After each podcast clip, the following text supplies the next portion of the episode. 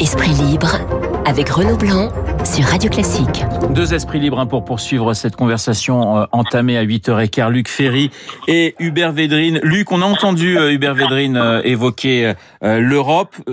Est-ce que pour vous, la situation est quand même inquiétante? On voit aujourd'hui quand même, j'allais dire, les historiques de l'Europe se, se disputer. Les Pays-Bas avec l'Italie, la question de la mutualisation de la dette, Rome, Paris d'un côté, Berlin de l'autre. Est-ce que cette situation quand même vous inquiète plus que qu'Hubert Védrine?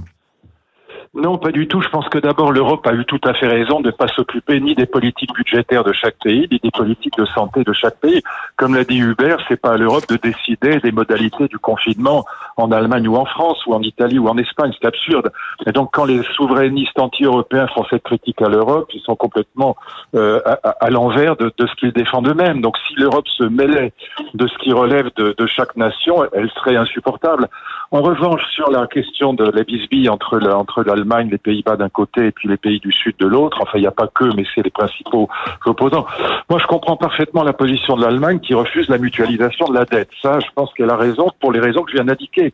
C'est pas à l'Europe de se mêler de la question budgétaire de chaque pays. En revanche, Là où l'Europe a une très grande chance d'apparaître comme euh, une, une, entité utile, c'est si on lève éventuellement des eurobonds, non pas pour mutualiser la dette, surtout pas, mais pour avoir un grand plan d'investissement, parce qu'on sera obligé de continuer les politiques keynésiennes pendant un certain temps avec une grande question pendant combien de temps, sous quelle forme, dans quelle mesure.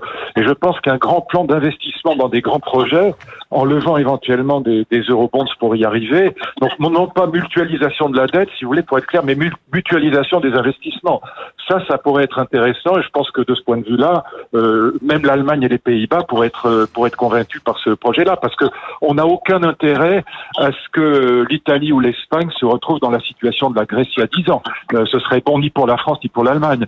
Et donc euh, voilà, là-dessus, je pense que l'Europe a un grand, a une belle carte, une belle carte à jouer dans la, la sortie de crise. Voilà, on est déjà dans, dans le monde de demain, Hubert Védrine. Il faut déjà lancer les, les pistes de, de, de réflexion.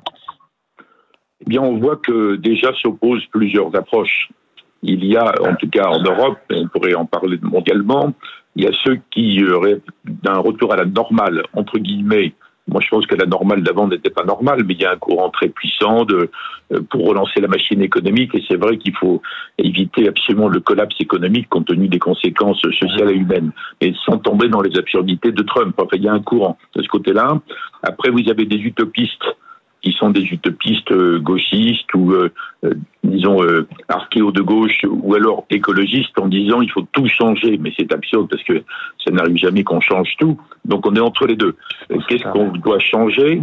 Par exemple, je sais que les industriels réfléchissent beaucoup à la correction de la fameuse chaîne des valeurs qui avait éparpillé la production partout, mais notamment en Asie. Ça, c'est pas des utopistes, c'est des gens très, très concrets. Qu'est-ce qu'on va changer? Il est évident qu'il faut changer la, disons, l'impéritie du système mondial face à une future nouvelle pandémie. Il y a plein de choses à changer. Mais on ne va pas tout changer comme ça par euh, miracle. Moi, je crois qu'il faut absolument résister à la tentation de dire que les contraintes écologiques, euh, qui ne sont pas des contraintes, qui sont les fondamentaux de la croissance de demain, soient mises de côté.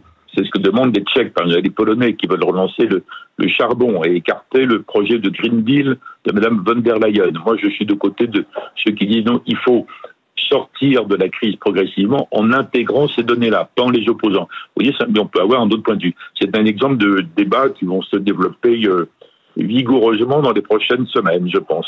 Luc, vous, évidemment, il y aura, il y aura ces débats dans les prochaines semaines, dans les prochains mois, mais vous, vous pensez que le monde de demain ne sera pas très différent de, de celui d'hier? Non, je pense qu'il y aura une demande de régulation et j'y souscris. Oui. Euh, je pense que moi, je suis un vieux gaulliste, donc euh, libéral en économie et républicain en politique, donc la régulation ne me fait pas peur. Bon, euh, un gaulliste social-démocrate n'est pas hostile à la régulation. En revanche, je, je pense que la très grande difficulté un, les crises économiques sont la crise de 29, ça, ça entraîne autant de morts qu'une crise sanitaire. Euh, c'est aussi grave. Je veux dire qu'il faut il faut pas écouter que les médecins aujourd'hui. Il faut aussi écouter les économistes. Deux, je pense que la situation dans laquelle on va se retrouver, là je parle du niveau national et pas du niveau mondial, mais ce sera un peu la même chose dans tous les pays. La question dans laquelle on va se retrouver, c'est que bon, pour l'instant, et on a raison de le faire, on fait des politiques keynésiennes, c'est-à-dire qu'on soutient l'économie par la dette et la dépense publique, par les déficits publics. On peut pas faire autrement parce que si euh, l'économie euh, collapse pendant la crise, on ne pourra pas la faire redémarrer après. On va se retrouver dans la situation, à mon avis, la suivante, c'est qu'il y aura une très très grande demande de d'augmentation, de continuer à augmenter les dépenses de l'État-providence, une demande de protection sociale. Macron annonce déjà une grande réforme de l'hôpital. Bon, il va y avoir, les écologistes vont demander un autre monde, les, les altermondialistes un autre monde. Bon, et donc je pense qu'on va être dans une dans une contradiction qui sera très difficile à résoudre, c'est que les États endettés sont des États faibles. Je veux dire, quand un État est très très endetté, là on va passer probablement de 100% du PIB à 110 ou 120% du PIB comme endettement. Les États endettés, euh, euh, ce qui leur reste pour l'essentiel, c'est le monopole du verbe. C'est ça que je crains. Quand on n'a pas d'argent, quand on dit euh, l'État-providence coûte un pognon de dingue, et puis qu'on est déjà à 2400 milliards d'euros de dette, et puis qu'on va passer à, à combien? À 2800, les États sont très faibles dans ce cas-là. Donc je pense que la relance de l'économie, c'est quelque chose d'indispensable. Donc pour résumer, on sera quand même obligé de repasser de Keynes à Schumpeter doucement, progressivement certes, mais malgré tout, ce sera l'objectif. Ce qui n'empêche pas, euh, en effet, des, des, des, des, processus de régulation au niveau mondial euh, qui seront euh, qui seront nécessaires. Ça, je le conteste pas du tout. Mais je crains cette contradiction, si vous voulez, entre un État-providence dont les caisses sont absolument vides et auquel on demande des miracles. Ça, je ne crois pas beaucoup. Dans les corrections, Hubert Védrine, hein, que vous souhaitiez souhaitez apporter, il y a la, la réduction des dépendances externes. Et vous souhaitez une re-régionalisation de, de certains industries, si je vous comprends bien. Alors, c'est pas ce que je souhaite personnellement, mais c'est un processus qui est déjà entamé depuis quelques années. Un certain nombre d'industriels se sont rendus compte que c'était excessif quand même, et on en a la caricature à travers l'affaire des masques, de dépendre uniquement du marché mondial et se fier uniquement par exemple à la Chine, mais euh, quand la question s'est posée il y a quelques années au sein du gouvernement et de l'administration française, si quelqu'un avait dit qu'il s'était pas prudent de dépendre que du marché mondial, il aurait été traité de crétin souverainiste, archaïque, extrémiste. Bon, c'était l'idéologie dominante, vous voyez, de la, mondialisation euh, complètement euh, devenue euh, hystérique, mouvement et compagnie. Bon, donc, il n'y a pas, c'est pas ce que je souhaite moi, hein, mais il y a une correction qui avait déjà commencé, et je sais que beaucoup d'industriels travaillent déjà sur le fait qu'il y a une partie du commerce mondial qui déjà d'ailleurs depuis dix ans se développer moins vite que dans les 20 années d'avant, qui va un peu se régionaliser pour des raisons à la fois de coût, parce que des salaires ont monté en Chine, et pour des raisons donc euh, sanitaires maintenant, mais aussi pour des raisons écologiques. Ces éléments sont pas tous contradictoires en fait. Vous voyez, la, la sortie de la crise keynésienne, comme l'a rappelé Luc, c'est évident. Le fait qu'à un moment donné, il faudra retrouver de la compétitivité, donc Schumpeter après, la, demande de régulation, là, il y aura une bataille féroce parce qu'il y a des forces dans le monde qui ne veulent pas de régulation. Rappelez-vous comment Trump a balayé la re-régulation financière, pas très violente, mais quand même, qui avait mis en place Obama. Et nous, nous avons agi entre-temps une demande sociale énorme parce que les Français ont vu euh, à la télévision et dans les articles tous les jours le rôle indispensable de toute une série de métiers vitaux, importants, je parle pas que dans la santé, mais il y a aussi le reste, qui sont des gens payés au SMIC. Donc je pense qu'il y aura d'une façon ou d'une autre une sorte de Grenelle par rapport à, je me réfère au Grenelle de Pompidou, hein, de 68, par rapport à ça. Bon, il faut mettre tout ça en ordre, et c'est vrai que euh, la bataille n'est pas euh, n'est pas gagnée parce qu'il y a des forces dans le monde qui veulent recommencer comme avant. Or, la mondialisation a eu des effets extraordinairement positifs et enrichissants et des effets dévastateurs. Donc c'est ça l'enjeu qui est devant nous. Est-ce qu'on arrive à corriger ce qui avait dérivé? On, c'est un rond collectif. Hein. Oui. Mais il y a aussi d'ailleurs, dans, dans, si je vous ai bien lu, vous, vous posez aussi la question du tourisme de masse. Ah oui, d'accord. Je la pose bien sûr parce que euh, ça n'a aucun rapport avec le démarrage des épidémies qui sont liées à la trop grande promiscuité entre les animaux, animaux sauvages, les hommes, etc., euh, en Afrique ou en Chine, mais ça a un rapport avec la propagation foudroyante les mouvements de population, soit par le tourisme de masse, soit par l'immigration. Je le pose, mais je sais que c'est quasiment insoluble, même quand je pose la question, puisque le tourisme de masse doit représenter 10% euh, du PIB mondial, beaucoup plus dans certains cas, si on fait la moyenne. Bon, c'est presque impossible à traiter, mais euh, tant qu'on n'aura pas trouvé une sorte de vaccin universel qui mute aussi vite que les virus qui mutent, et ce sera un élément de danger qu'on n'avait pas, qu'on avait écarté en dépit des prévisions de la CIA, de Bill Gates, etc. Donc la question se pose, mais je ne suis pas sûr qu'il y ait une solution en fait. Luc sur ce point. Bah, écoutez, moi, moi je, je pense que l'Europe a un rôle à jouer considérable. C'est pour ça que je parlais non pas de mutualisation de la dette, mais mutualisation d'investissement dans des grands projets. Parce que je pense qu'au niveau des États et d'États extrêmement endettés comme l'État, comme en Italie, en Espagne et même en France, on, on ait les moyens d'y arriver. Donc euh, voilà, je pense qu'on va assister à une demande de, de, de relocalisation. Hein, on va dire voilà sur il faut qu'on ait une certaine souveraineté dans deux domaines qui sont évidents. L'agroalimentaire d'un côté le, le sanitaire de l'autre et puis l'écologie bien sûr. Donc il y aura cette demande. Et en même temps ce que je crains c'est que si ça se fait au niveau national et pas au niveau européen on fabrique des, des, des monstres c'est un peu comme si on disait ah bah pour éponger les retours de vacances du 27 du 28 et du 29 août on va construire des, des autoroutes à 18 voies. Ça sert à rien si on a des entreprises formidables de, fabrication de masques en France, mais qu'il faut attendre la prochaine pandémie pour qu'elle serve à quelque chose, ça ne marchera pas.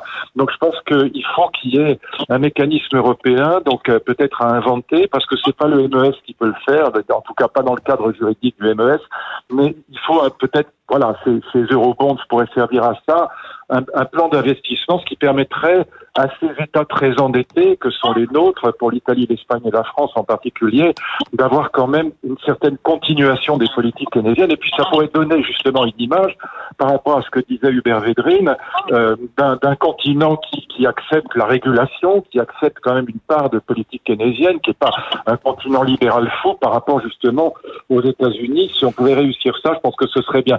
Ça supposerait aussi, mais bon, c'est compliqué, on peut pas en parler en deux minutes, mais que le budget européen soit pas simplement abondé par les États. Il faudrait que ce soit un budget qui finisse par s'abonder lui-même parce que les États n'en peuvent plus, surtout quand ils sont en, en dette et en déficit comme les nôtres. Donc, euh, moi, je, je pense que l'Europe a une carte à jouer en montrant qu'une régulation intelligente est possible. Voilà. Euh, au niveau des États-nations, je pense que c'est quasiment injouable quand ils sont endettés euh, comme le sont nos, nos, États du Sud. Alors là, on est dans, dans, dans l'Europe de demain, dans le monde de demain. En attendant, il faut lutter contre euh, ce, ce, virus. Luc, simplement cette image qu'on a eue ce, ce week-end où on voyait euh, bah, les Français ressortir, les Parisiens ah oui. dans la rue, c'est assez terrible. Ah ben moi, je, écoutez, depuis le début, je pense que si on confine, il faut confiner. Mais si vous dites aux gens, Là encore, ça, enfin, pardon de le dire, je pense que c'est un peu les bêtises actuelles. Si vous dites aux gens, vous avez le droit de sortir une heure par jour, vous pouvez, voilà, à un kilomètre de chez vous. Bah, moi, j'ai traversé Paris hier pour aller à LCI. Bon, bah, là, j'avais le, droit, l'autorisation, etc., professionnelle. Vous étiez en règle. Mais euh, moi, j'étais en règle, et puis c'est pour mon travail. Bon, mais euh, j'ai vu des centaines de gens dans la rue. Le problème, c'est que les gens ne comprennent pas que c'est pas les, c'est pas la proximité qu'il y a entre eux. Ça, c'est respecté. C'est pas le problème. Le problème, c'est que quand vous sortez faire votre jogging, vous, vous essuyez le front, vous essuyez la bouche. Quand vous rentrez chez vous, vous touchez la porte d'entrée de l'immeuble, vous touchez la porte de, l'ascenseur, vous touchez les boutons de l'ascenseur et vous risquez de contaminer les autres. Donc je pense que là, euh, il n'y a pas de confinement en vérité euh, en ce moment. Hier dans Paris, mais j'ai vu des centaines de personnes qui couraient, qui se baladaient. Et donc je pense que là, il y a quand même un, un vrai problème, si vous laissez. Alors je comprends que ce soit extrêmement difficile de dire aux gens, bon, vous êtes vraiment, vous restez chez vous, surtout quand ils vivent dans 30 mètres carrés à 5, ça je comprends très bien. En même temps, si on dit aux gens, vous pouvez sortir, vous balader, bah, ils sortent. donc on est quand même dans quelque chose un peu, un peu contradictoire. Euh, Hubert Védrine, ce déconfinement, on en parle déjà. Est-ce que c'est déjà, est-ce qu'il faut en parler si tôt? Et le déconfinement sera progressif, c'est-à-dire qu'il sera extrêmement compliqué à, à, à, mettre en place. Ça, la, la, sortie, la sortie de, de, de crise s'annonce euh, très très délicate. Ben justement, votre question euh, montre bien que c'est pas prématuré de commencer à réfléchir à cet aspect, puisque on sait que ce sera progressif. Pourquoi? Euh, Parce que le virus est toujours là. Il n'y a pas de vaccin.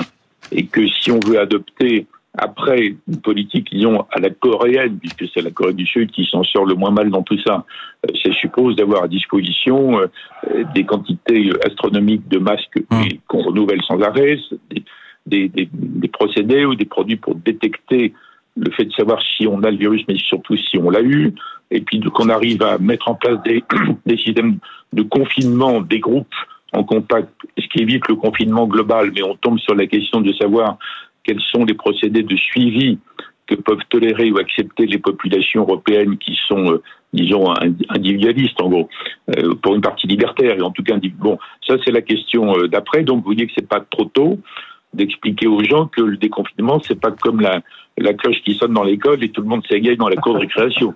Donc il faut préparer ça, et je pense que le, le gouvernement, pour qui c'est très difficile, comme pour tous les gouvernements en ce moment, pourra s'appuyer sur le fait que le confinement qui était adopté, alors euh, plus ou moins tard, mais enfin dans d'autres pays comme l'Italie, commence à produire des résultats.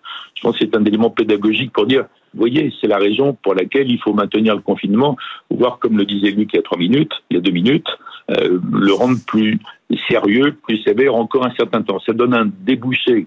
Et après, il faut savoir comment on vit pendant la période où le virus est toujours là, où les populations n'ont pas encore été touchées à 60, 70, 80%, l'immunité collective, vous savez qu'il n'y a pas une réponse politique, mais qui est une question euh, scientifique, jusqu'à ce qu'un jour, mais pas maintenant, c'est au, au plus tôt l'an prochain, il y a un vaccin. Donc il y a toute une pédagogie de la sortie de confinement qu'il n'est pas trop tôt pour aborder, y compris dans le débat public, même si c'est pas nous qui allons décider des dates exactes. Merci beaucoup Hubert Védrine d'avoir euh, été en ligne ce matin avec nous. Merci Luc Ferry euh, pour cette conversation entre deux anciens ministres, l'un de l'Éducation nationale, l'autre euh, des Affaires étrangères. Merci d'avoir été ce matin sur l'antenne de Radio Classique. Il est 8h57 dans un instant, et eh bien pratiquement même tout de suite, nous allons retrouver Béatrice Moedine. Renaud Blanc sur Radio Classique. Bonjour Béatrice. Bonjour Renaud, bonjour à tous. Vous êtes la responsable éditoriale du site web de euh, notre radio préférée. Alors aujourd'hui sur radioclassique.fr, eh bien, le violoniste Renaud Capuçon est présent pour une, double actualité, Béatrice. Oh, oui, d'abord le festival de Pâques d'Aix-en-Provence, dont il est le co-directeur avec Dominique Bluzet. Un festival qui aurait dû débuter samedi et qui ne peut pas se tenir en raison des mesures de confinement. Dans une vidéo sur Internet, les deux directeurs parlent du sentiment de sidération qui les a saisis, puis de cette volonté d'aller de l'avant malgré tout et de se projeter vers 2021. La prochaine édition du festival de Pâques d'Aix-en-Provence sera lumineuse, promettent-ils. C'est un article de leur maison sur radioclassique.fr. Et puis, autre actualité pour Renaud Capuçon, une vidéo publiée par nos confrères de Brut, un récital solidaire avec 23 autres musiciens, tous confinés évidemment. il y a son frère Gauthier, mais aussi d'autres violoncellistes de renom, Yo-Yo Ma, Koukan Mason et Edgar Moreau. Il joue le Carnaval des animaux de Camille Saint-Saëns. Et si vous aimez d'ailleurs le carnaval des animaux, sachez que sur radioclassique.fr, vous trouverez l'histoire de cette œuvre détaillée et expliquée par leur maison, mais aussi la biographie de Camille Saint-Saëns, rédigée cette fois par Olivier Bellamy. Pour cela, vous tapez Carnaval des animaux dans l'onglet Recherche du site. Et puis, il existe aussi un conte récité par Elodie Fondacci dans la partie podcast du site. Le Carnaval des animaux, c'est en cinq chapitres. Euh, voilà, c'est euh, spécialement dédié aux jeunes parents. Un peu de calme, enfin on espère en tout cas. Merci beaucoup Béatrice. Petit extrait. Música